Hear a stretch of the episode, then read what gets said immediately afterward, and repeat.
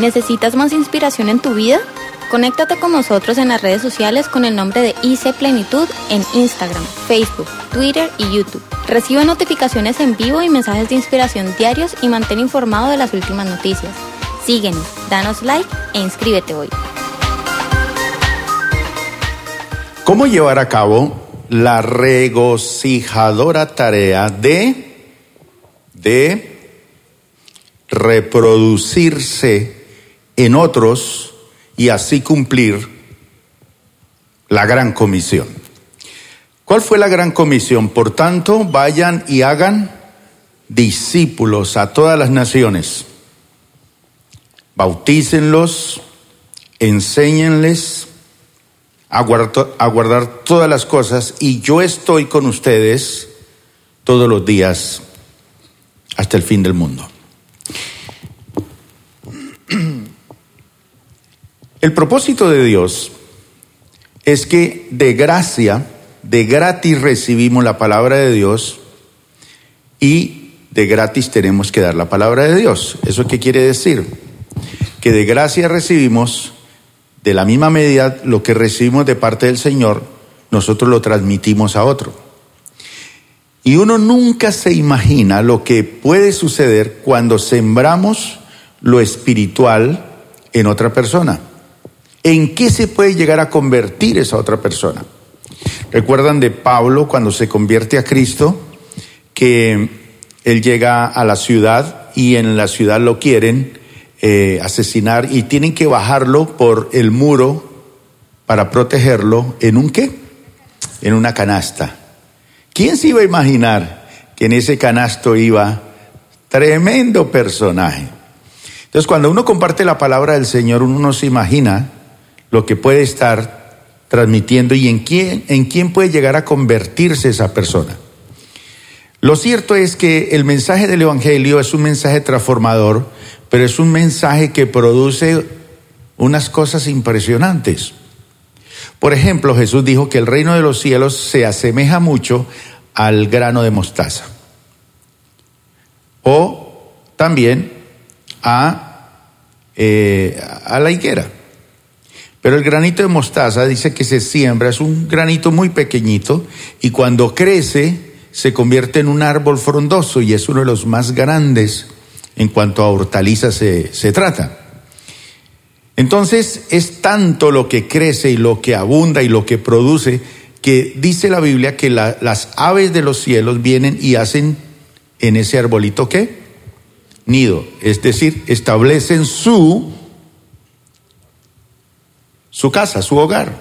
En estos días, en el balcón de mi apartamento, eh, en una de las materas que tenemos allí, unas, eh, unos pajaritos han venido a hacer su, su nido.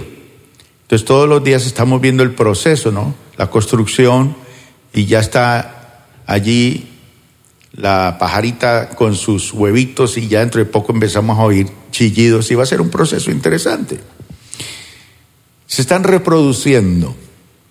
¿Cuántos aquí ya se han reproducido espiritualmente? Levante la mano. Que pueden decir, yo le he predicado el Evangelio a alguien, se convirtió y está siguiendo los caminos del Señor. Así sea que se quedó nuestra iglesia o se fue para otro lugar. Pero que usted puede decir, yo ya por lo menos puedo dormir, morir en paz. Ahora levante la mano los que no, no se han reproducido ya sea por temor o porque usted está complejado o porque usted no sabe cómo hacerlo, pero que no sea reproducido en otros. Levante la mano, a ver. Para ustedes es el mensaje de hoy. Pero vamos a recordar las sillitas aquí. Necesito un voluntario, un voluntario que suba aquí a la tarima, por favor, rápidamente. Un voluntario. Gracias por ser tan rápidos. Aquí ya tenemos dos. Entonces, vamos a recordar eh, estas sillitas que son más o menos los cuatro, es un proceso. Recuerden que el hacer discípulos no debe ser el programa de una iglesia, es parte de la vida de una iglesia o es la vida de la iglesia, no es parte de un programa, es un proceso que debe de ser natural, obvio de la iglesia. Vamos a recordar el primer versículo para llevar a cabo esta regocijadora eh, tarea de reproducirse. Venga, mi hermano físico nuclear, venga para acá. Siéntese allá. Y miren lo que pasa cuando uno por primera vez tiene una inquietud. Leamos el versículo en la pantalla. Dice que cuando los dos discípulos le oyeron decir esto, dos discípulos que dijeron, hemos encontrado a quién? Al Señor. Lo encontramos al Mesías, al que estaba, el, del cual fue profetizado. El Mesías lo encontramos. ¿Cómo así? Dice que cuando le oyeron decir esto, siguieron a... ¿A quién? A Jesús. Estos escucharon y dijeron, este es el personaje clave. Siguieron a Jesús. Jesús se volvió y al ver que lo seguían, porque eso uno se siente raro, ¿cierto? Que lo siga alguien y uno se detiene y voltea y dice la pregunta clave. Les preguntó, ¿qué buscan? Señor, ¿usted qué busca? No, pues hay algo que hay en mi corazón, en nuestro corazón. Entonces dice, rabí, ¿qué le preguntaron? ¿Dónde, dónde te hospedas? ¿Dónde estás viviendo? Queremos como conversar, eh, queremos ir a tu casa, queremos entablar una relación contigo. Y dice que Jesús les dice algo muy importante. ¿Qué le dice? Vengan, vengan a ver dónde es que yo me hospedo. De cerito, cero, cero. ¿Qué buscan? No, que vengan. ¿Quieren saber dónde me hospedo? Vengan a ver. Y dice que ellos fueron, pues, y vieron dónde se hospedaba. Y aquel mismo día, aquel mismo día, se quedaron con él. Nunca más siguieron su rumbo, sino que decidieron quedarse con él. Eran como las cuatro de la tarde. Entonces es como la primera parte del proceso. La primera parte del proceso. ¿Qué busca?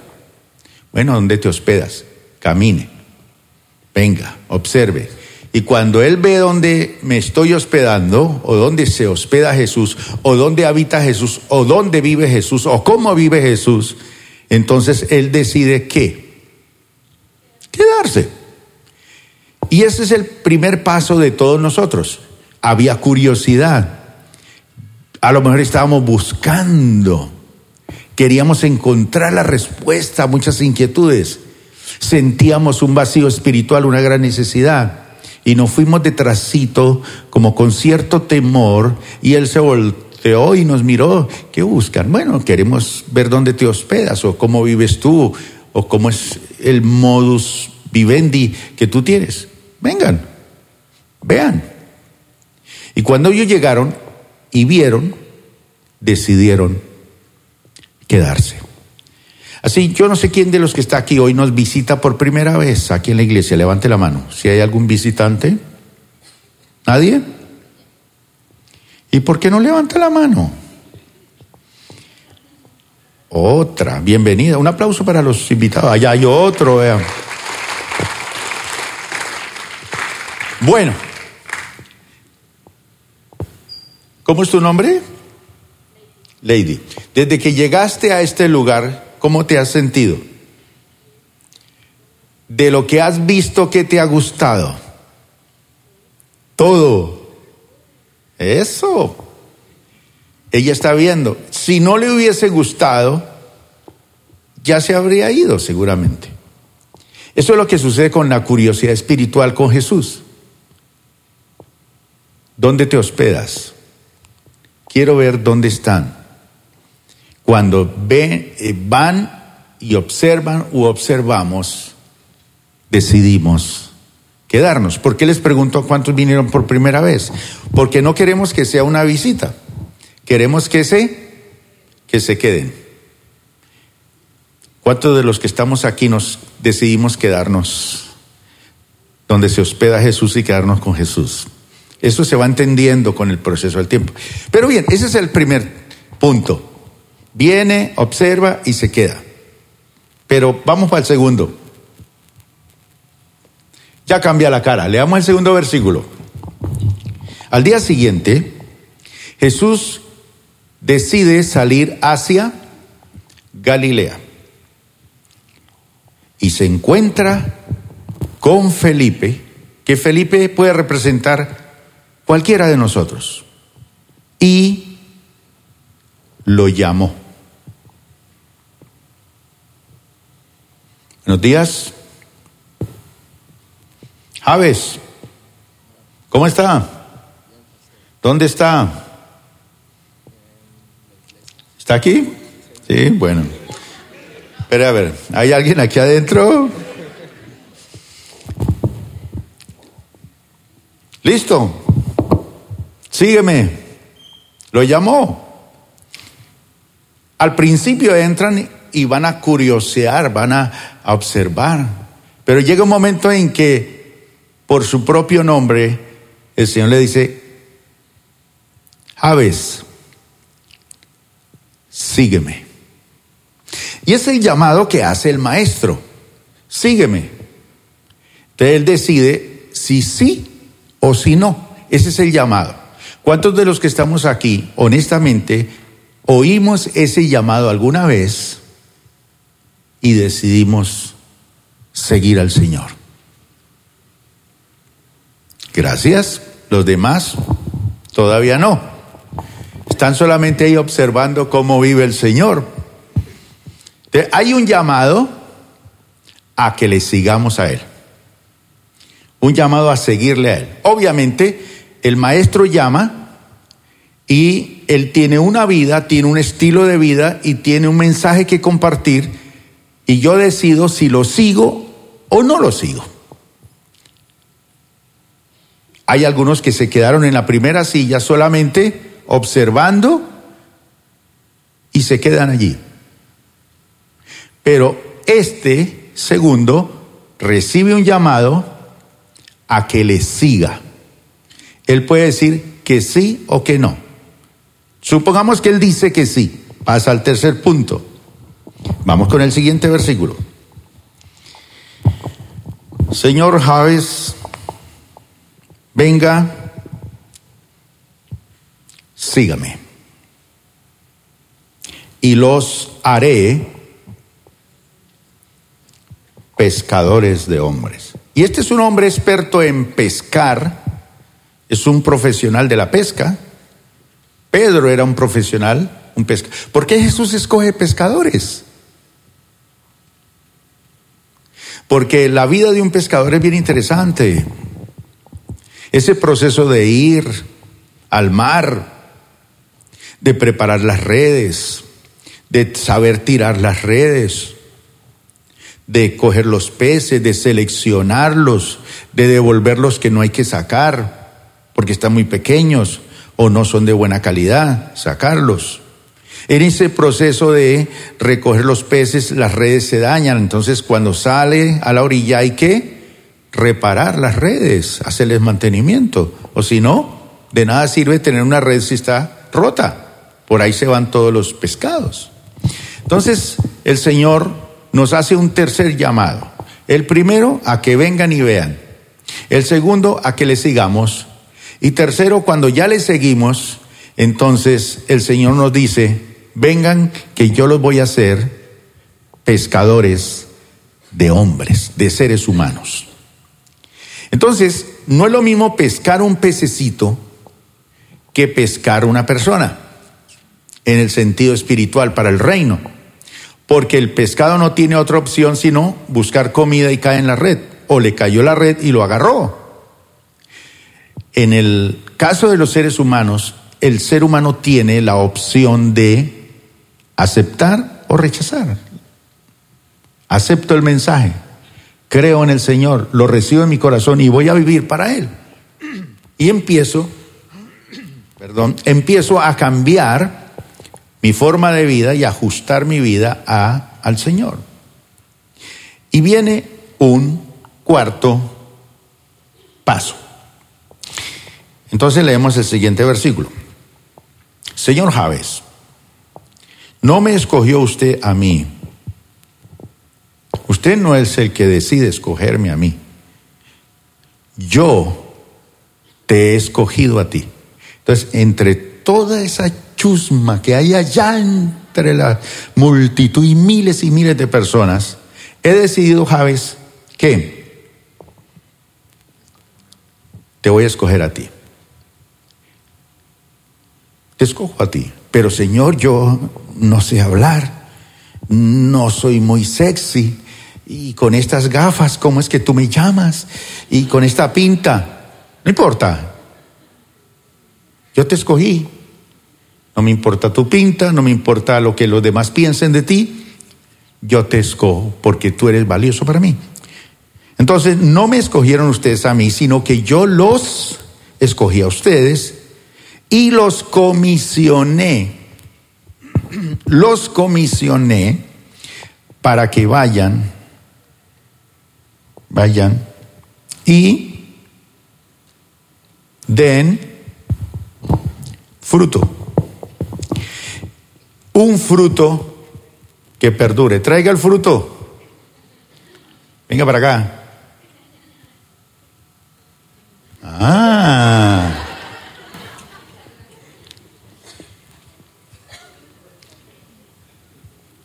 Y lo deja ahí y se va. Vayas, hermano, que tiene que buscar otro. Va traiga otro. Ese es el proceso de Dios. Y este señor se sienta acá. Se pasa acá. Se pasa acá.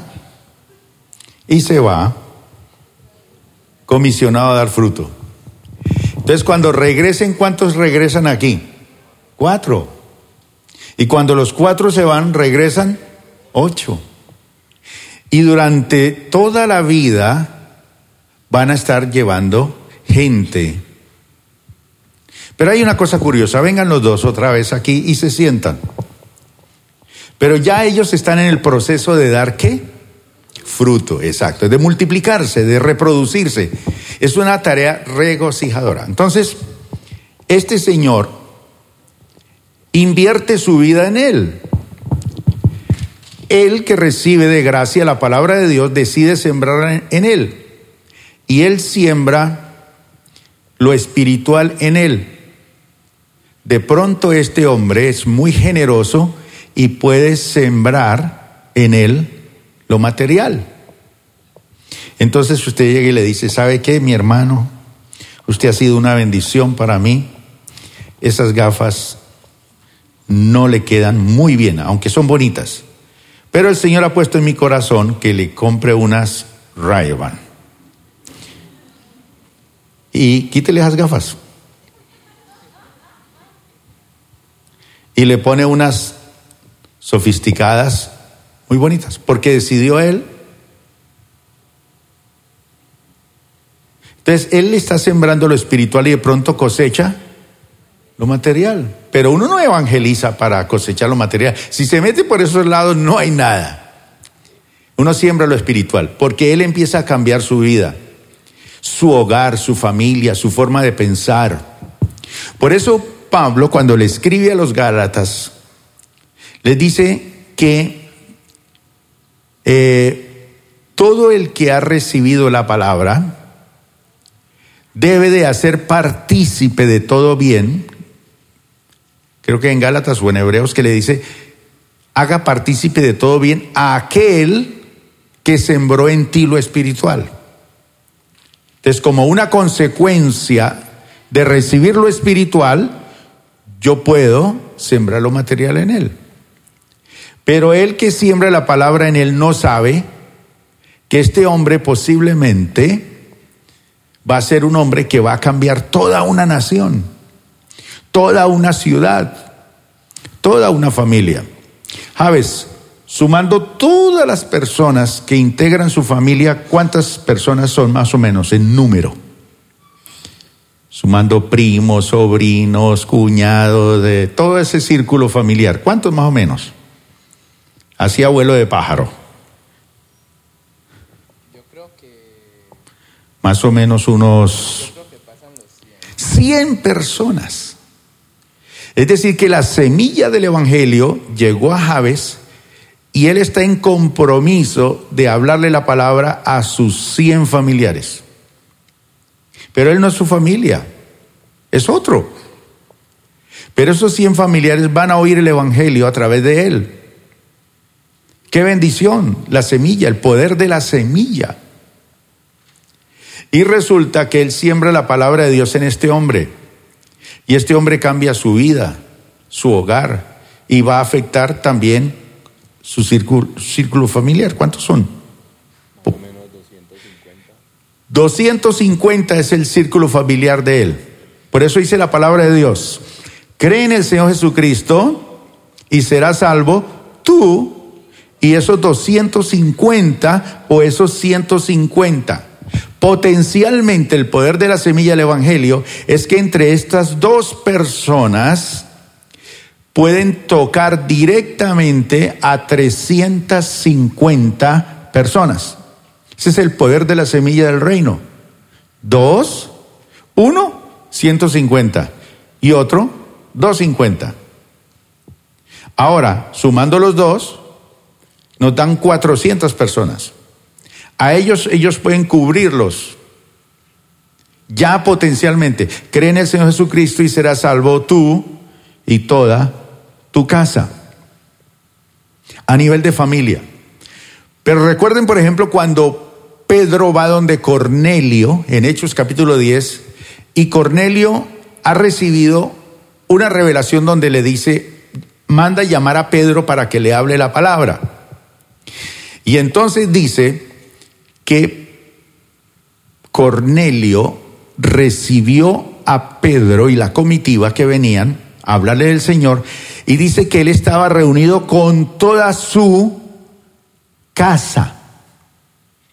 Aquí estamos reunidos para oír lo que Dios quiere decirnos a través de ti, el mensaje de la palabra.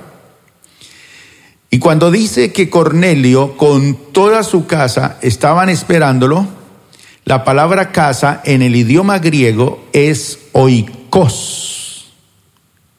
Entonces allí en el idioma griego dice que Cornelio con todo su oikos estaban expectantes de recibir la palabra de Dios. ¿Y qué es el oikos? No es los 400 de ellos, sino que este señor, Cornelio, ¿cuántos sirvientes tenía?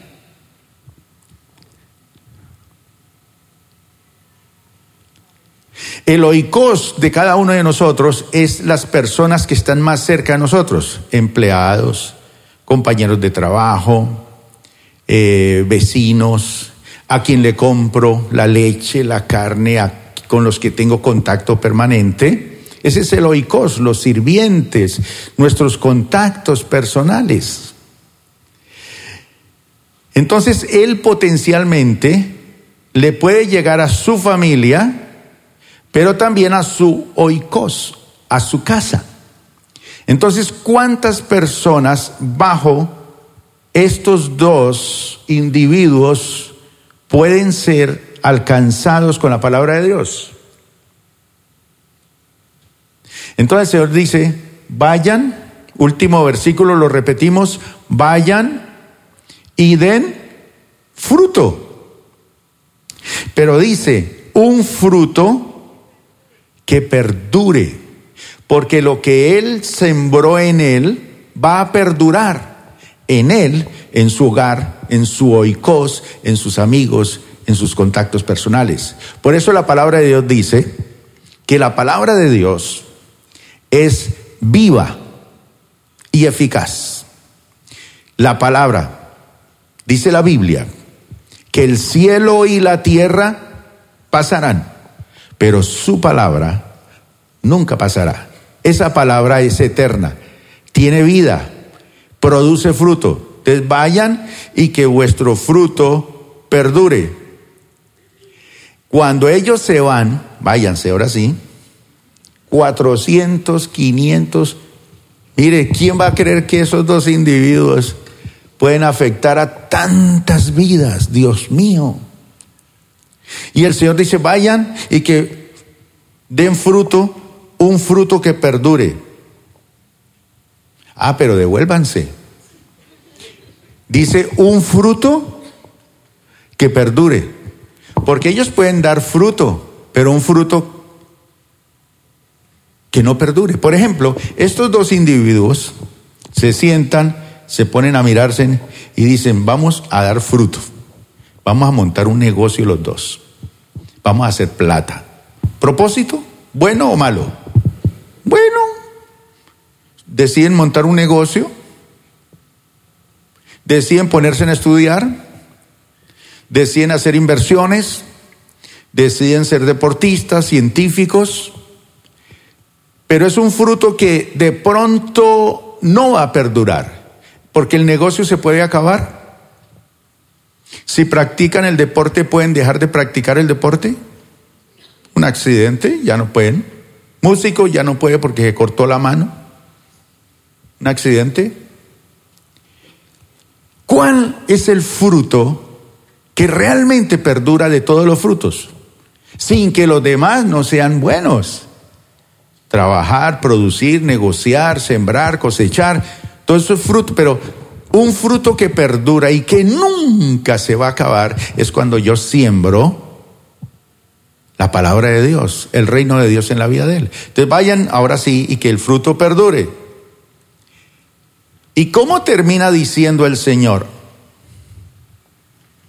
Así,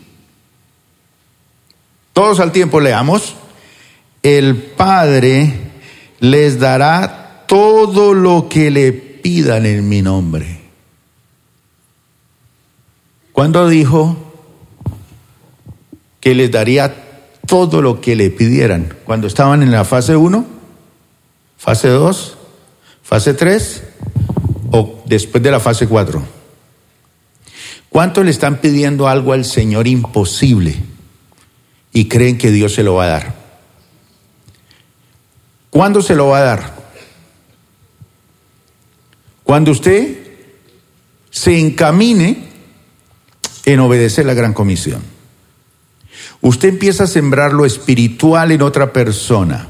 Sí, yo sé, a usted le gusta hablar de, deportes, de política, de literatura, de arte, de música, su pasión, los negocios. Eso es bueno. Pero cuando usted saca tiempo para invertir en aquello que sí perdura, que es la palabra de Dios, entonces dice el Señor, así el Padre les dará todo lo que le pidan en mi nombre.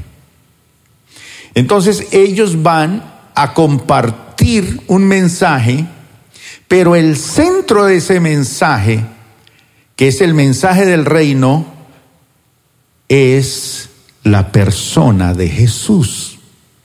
Entonces cuando una persona recibe a Jesús, todo lo que pida al Padre en mi nombre, Él se lo negará, dice, lo dará. ¿Por qué no usa usted ese nombre? ¿Y por qué el fruto puede perdurar? Porque Jesús vive y reina y perdura para siempre. Y si Él perdura para siempre, está garantizado el fruto que perdura. Bendito sea el Señor. Bueno, hasta ahí vamos bien. Vuelvo otra vez, Javes, para acá. Se me sienta aquí, bien cerquita. Entonces, la semana pasada decíamos en Lucas 12, 42, que lo que hizo Jesús me toca reproducirlo. Lo que Jesús hizo con Javes allá, ahora yo que recibí, ahora yo soy Javes y voy a compartirle a otro Javes. ¿Y qué es hacer discípulos y hacer que el fruto, invertir en el fruto que perdura? Mire, respondió el Señor, dice aquí, ¿dónde se halla un mayordomo fiel y prudente a quien su Señor deja encargado de los siervos para repartirles la comida a su debido tiempo? Respondan ustedes, ¿dónde? ¿Dónde se halla un mayordomo fiel y prudente? Diga, aquí. ¿Dónde? Diga, aquí. Levante la mano, aquí estoy yo. Aquí estoy yo. Es cierto que usted y yo podemos ser feos. Es cierto que usted y yo podemos creer que no somos capaces. Es posible que usted diga, pero yo mayordomo fiel del Señor, no. No he podido con mi propia vida. Pero el Señor dice, ¿dónde lo hallo? Si usted dice, heme aquí, eso es suficiente. ¿Quién de ustedes tuvo el privilegio de tener una lorita en la casa? Una lora en su casa. Allá atrás hay uno, dos, tres. ¿Quién conoce una lora? Bien. Acérquese usted y dígale a la lora, deme la patica. Y la lorita se pasa. Usted y yo somos la lorita. El Señor nos dice, dame la patica. Entonces usted se pasa a este lado, a la mano del Señor. No más. Eso es lo único que usted y yo necesitamos para cumplir la tarea de la gran comisión, no más. Porque de ahí en adelante, desde que usted se pasa de su comodidad a la mano del Señor, es lo que vamos a ver ahorita que sucede. Porque usted y yo pensamos, es que yo soy muy feo, es que yo ya estoy muy viejito, es que yo estoy muy joven, es que yo no sé hablar, es que yo soy muy niño. ¿Recuerdan algunos llamados en la Biblia? ¿Cómo sacamos de disculpas? Pero el Señor nos llama, sígueme, venga, vayan y den fruto. Entonces dice, ¿dónde se halla un mayordomo fiel y prudente? Aquí, Señor, aquí estoy. Eso es lo único que el Señor dice. ¿Dónde lo hallo? Aquí, aquí. Deme la patica, pues.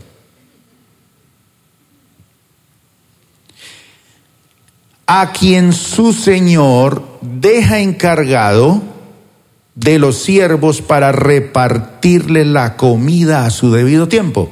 Entonces, aquí viene, yo voy a sembrar el fruto que perdura. Entonces, tengo que darle la ración de comida a su debido tiempo. Una cosa es darle el desayuno, otra cosa es darle el almuerzo y otra cosa es darle la comida. ¿Usted come más al almuerzo o a la comida? Al almuerzo. La comida come menos. ¿Le gusta desayunar bien trancadito también? Más o menos. ¿Sí? Bueno. Dichoso el siervo, feliz el siervo, dice. Eso es una felicidad, es un regocijo. Cuyo Señor al regresar, ¿cuántos creen que el Señor viene por segunda vez? Lo encuentra cumpliendo su deber. ¿Cuál es nuestro deber? Vayan y produzcan un fruto que perdure. Qué tristeza que llegue uno anciano ya y diga hoy quiero servirle al Señor. Cuando ya no tiene fuerzas. Cuando su juventud toda se la dio a la feria de Cali, rumbeando. Cuando se la pasó 60 años de su vida frente a un computador, frente a una máquina, frente a muchas cosas. pero no frente a la tarea maravillosa de sembrar y dar fruto que permanezca.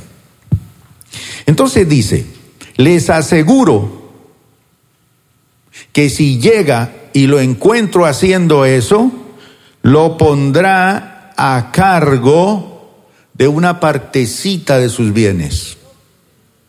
De todo. El que es fiel en lo poco, el Señor lo pondrá sobre mucho. Hay gente que quiere ser pastor, quiere ser líder, quiere evangelizar, quiere tener una iglesia grande, quiere ser usado por Dios, pero ni siquiera ha invertido su vida en una persona.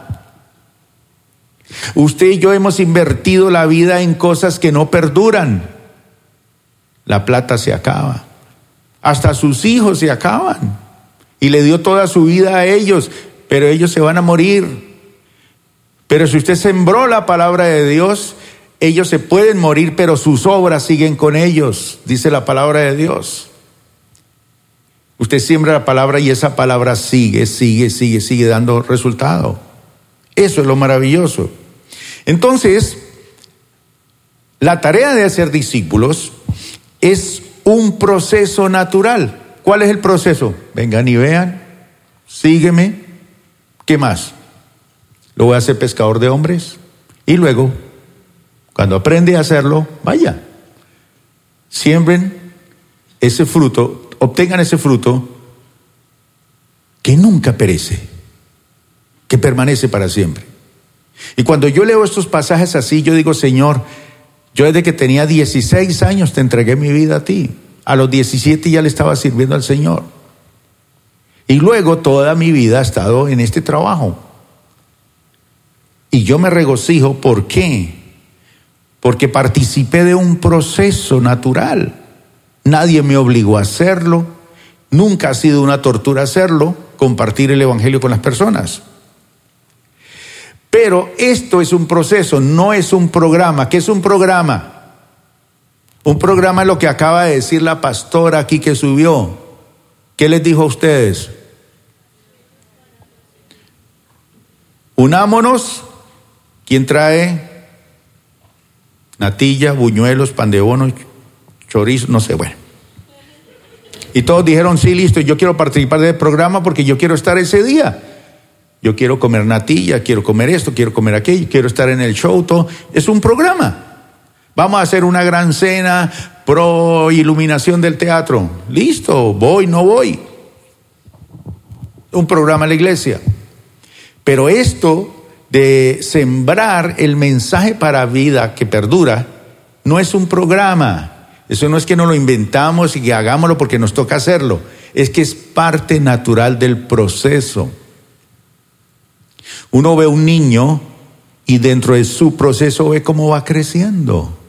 Y uno se aterra de ver un niño cómo va creciendo. Y uno cree que no va envejeciendo. Y a esa velocidad que él crece, uno también está decreciendo. Igual así es, es un proceso natural. ¿Cuántos de ustedes fueron felices siendo niños? Siendo adolescentes, siendo jóvenes, casados, con un hijo. Te vio ese pedazo de carne con ojos ahí que apareció y usted nunca se imaginó que eso le iba a cambiar la vida, Dios mío. ¿Yo qué hago ahora con esto? Y, y lo orinó y, y esto qué hay que hacer. Y, empezar a llorar y darle de comer. Parte de la vida. Luego, ¿quiénes aquí tienen el nido vacío que ya se le fueron todos sus hijos? Nido vacío, ya no tiene a nadie en casa, solo uno. eso se sufre cuando todo el mundo se va y que uno solo ahí mirándose con la esposa y ahora nosotros dos qué. Vivían por los hijos. Pues ya que jartera, se fueron todos. Entonces, lo que la palabra del Señor nos dice es, disfruten el proceso. Entonces también es rico tener nietos, porque los nietos vienen, uno los visita, los disfruta, pero por la tarde lléveselo. Otro lo cuida, otro le da de comer, otro lo tiene que regañar, o yo nomás lo malcrio. Y lo disfruto. Espectacular. Parte del proceso. Y cuando ya llega uno a sus últimos tiempos, que uno siente que ya va para casa, de regreso a su verdadero hogar, también lo disfruta uno. Dios nos da todas las cosas en abundancia, dice la Biblia, para que lo disfrutemos. Es un disfrute la vida porque es un proceso. ¿Qué tal un programa? Que fuera parte de un programa, usted tiene que, como cuando usted va al colegio y lee en el programa del colegio. Este es el programa para el día de hoy. Número uno, himno nacional. Número dos, palabras de eso. Número tres, tener hijos. Número cuatro, tener nietos. Número cinco, no, sería esto aburridor. Entonces todo en la vida tiene su... Entonces, ¿cuál es el objetivo? Ahora que conozco yo la palabra del Señor, mi objetivo es desarrollar en él un discípulo bíblico y entender que en la vida cristiana siempre hay que avanzar al siguiente nivel. ¿Usted en qué nivel está? Ese pase a este, ese pase a este, este pase a ese, ese pase a otro. ¿En qué nivel se encuentra usted de la vida cristiana? ¿Cuál es el siguiente nivel? Avance al siguiente nivel. Porque es que hay personas que están en ese nivel de allá, al primero, y llevan 40 años en el Evangelio y felices. Yo llevo 40 años en el Evangelio. Se quedó allá viendo cómo vivía el Señor, pero nunca disfrutó de lo que es hacer discípulos. La vida cristiana es una vida dinámica. Hay que avanzar. Entonces, obviamente, para yo invertir mi vida en este Señor, yo tengo que tener el corazón de quién? El corazón de Dios. Y el corazón de Dios, dice la Biblia que el corazón del justo está en su lado derecho. Pues es, es una forma de, usted me va a preguntar, pero ¿cómo así? Si la medicina y tal, yo he abierto aquí y encontré el corazón que bombea al lado izquierdo. No, lo que está diciendo figurativamente es que para uno servirle a Dios e invertir la vida en otro y vivir la vida cristiana plena con un fruto duradero tiene que tener un corazón transformado y dejar que Dios ponga un nuevo corazón, el corazón del Padre. Y el corazón del Padre es un corazón al que hay que alinearnos. Y el corazón del Padre es un corazón que ama, es un corazón que perdona, es un corazón maravilloso. Hay que tener el corazón del Padre. Porque este señor lo voy a citar para el miércoles a las seis de la tarde y a qué hora me llega. Mírele, mírelos a ellos. ¿Tiene cara de cumplido? No, este llega tarde. Por eso no tiene novia. La ha citado a las cinco y, y aparece para las ocho de la noche creyente que lo va a estar esperando. Pero yo que lo cité y que voy a invertir mi vida en él, lo iba a llevar a comer pizza y no me llega. Si yo tengo, no tengo el corazón del Padre, ¿qué me va a dar a mí? rabia, taticardia, enojo. Ah, yo no vuelvo, váyase para su casa. Entonces, en la Biblia hay un hombre que conoció y descubrió el corazón de Dios, el profeta Oseas. Lea ese libro para que vea cómo se conoce el corazón de Dios. Un Dios perdonador, un Dios que no se desanima. Entonces, yo tengo que tener el corazón del Padre en mi vida y empezar a sentir lo que es la paternidad espiritual. ¿Cuántos son padres aquí? Levante la mano los que son papás. Ok. ¿Usted ha sentido lo que es la paternidad o la maternidad?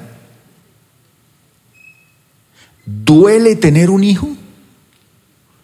¿Cómo son los dolores de parto? Ah, Padres, papás, ¿usted sabe lo que significa la paternidad? Para ser un padre cristiano tiene que ser sacerdote, cabeza, proveedor. Para ser madre tiene que ser ayuda idónea, tiene que ser madre, tiene que ser esposa, tiene que vivir muchos roles dentro del hogar. Listo. Pero la paternidad espiritual es otra cosa. Es ser padre espiritual.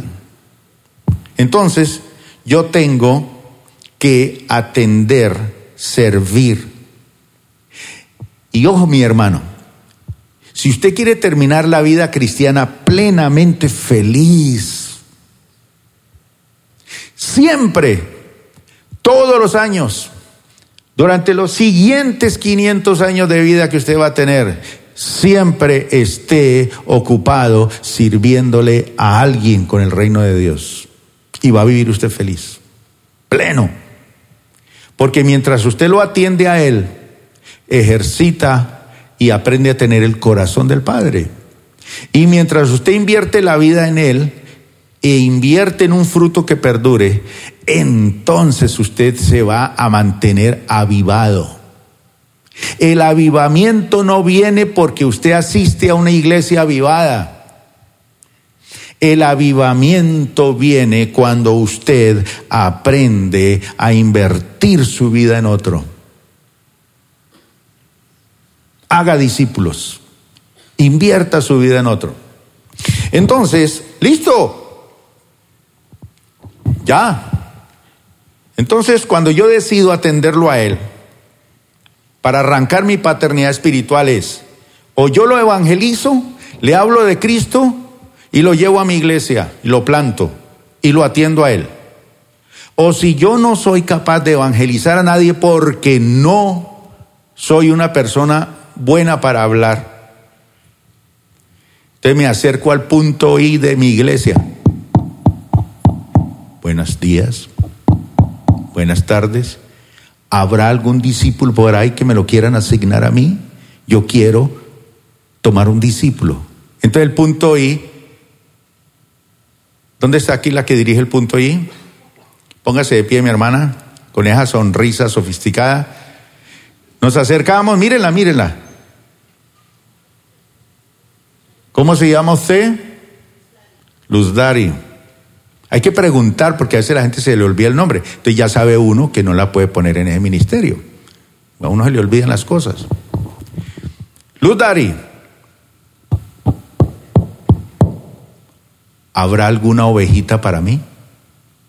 Mire mi perfil. De acuerdo a mi perfil, asígneme a alguien, porque es que yo no soy capaz de ganarme a alguien. Entonces, ella, ¿qué dice? ¿Qué dice? Claro que sí. ¿Hay para asignar gente? Claro que sí. Entonces, yo voy donde ella y le digo, asígnemela. Entonces, ella me asigna a Javes. Javes, mucho gusto.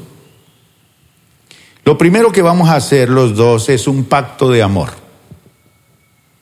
Entonces, vamos a coincidir con lugar y tiempo. ¿En qué lugar nos vamos a ver? Y necesito que dediquemos una hora para esto que vamos a hacer. Como tengo el corazón del Padre, hacemos el pacto de amor de no desanimarnos bajo ninguna condición. Que porque llueve, que porque tiembla, que porque me enfermo, que porque se le murió la abuelita no desanimarnos. Tercero, en este pacto de amor vamos a hacer un pacto en que yo voy a invertir mi tiempo, mi vida, mi esfuerzo, mi oración en ti y tú vas a invertir tu tiempo en esto. Listo.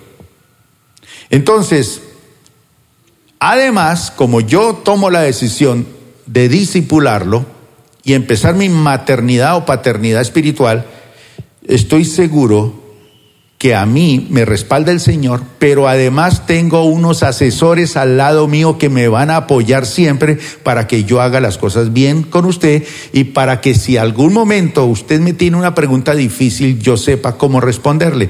¿Quién es el que está alrededor mío? Los pastores de la iglesia. Aunque le pidamos manjar blanco o natilla, ahí vamos a estar. Entonces, cuando yo necesite asesoría, en el momento que yo decido disipular a alguien, yo soy parte del equipo pastoral en la iglesia plenitud. Entonces soy parte de la iglesia, del equipo pastoral, y en ese momento, entonces, arranco. Y mire lo que empieza a hacer Dios. Juan 3.3. Vamos, pantalla. De veras, te aseguro, Luis, que quien no nazca de nuevo no puede ver el reino de Dios. Él me lo dice a mí, que este Señor no puede ver el reino de Dios si no nace de nuevo. ¿Quién tiene que hacer eso en él? ¿Yo o el Señor? ¿Problema mío? ¿Que él nazca de nuevo es problema mío? Es de Dios. Déjelo que él trabaje. Yo hago lo mío el Señor hace lo suyo. Primera de Pedro 1.23. Pues ustedes, ¿qué? Han nacido de nuevo. Entonces yo veo a Javes tan diferente. Yo empiezo a ver los efectos de la palabra de Dios. Pero yo no lo estoy haciendo. Yo soy un instrumento. Por eso el fruto de Dios siempre perdura, porque Él lo trabaja. Entonces dice, ustedes han nacido de nuevo, no de simiente perecedera, es decir, su papá y su mamá van a perecer. Ellos se van a morir. Pero usted no nació de simiente perecedera, sino de simiente imperecedera. ¿Mediante qué? La palabra de Dios que vive y permanece para siempre. Entonces yo le estoy transmitiendo es la palabra de Dios. Pero quien lo hace a él nuevo es quién? Dios. Y Dios nunca va a morir. Él es eterno. Y él dijo el Señor, si yo vivo, ustedes vivirán. Entonces la garantía de que esto va a permanecer es porque Dios siempre vive y permanece para siempre.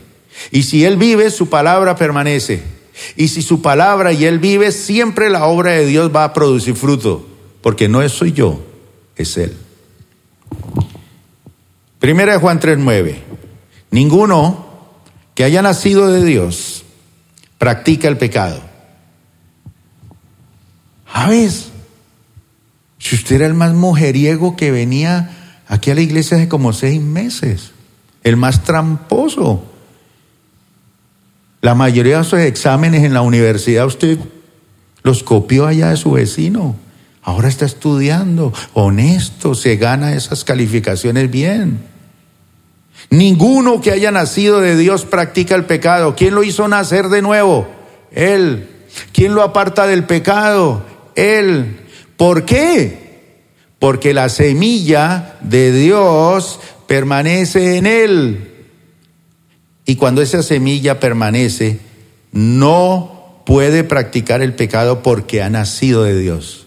De pronto le llama la atención volver a copiar, porque es el camino más fácil. Pero ya dice, no lo practico porque he nacido de Dios. ¿Trabajo mío o trabajo de Dios? Trabajo de Dios. Versículo 5 de Tito 3.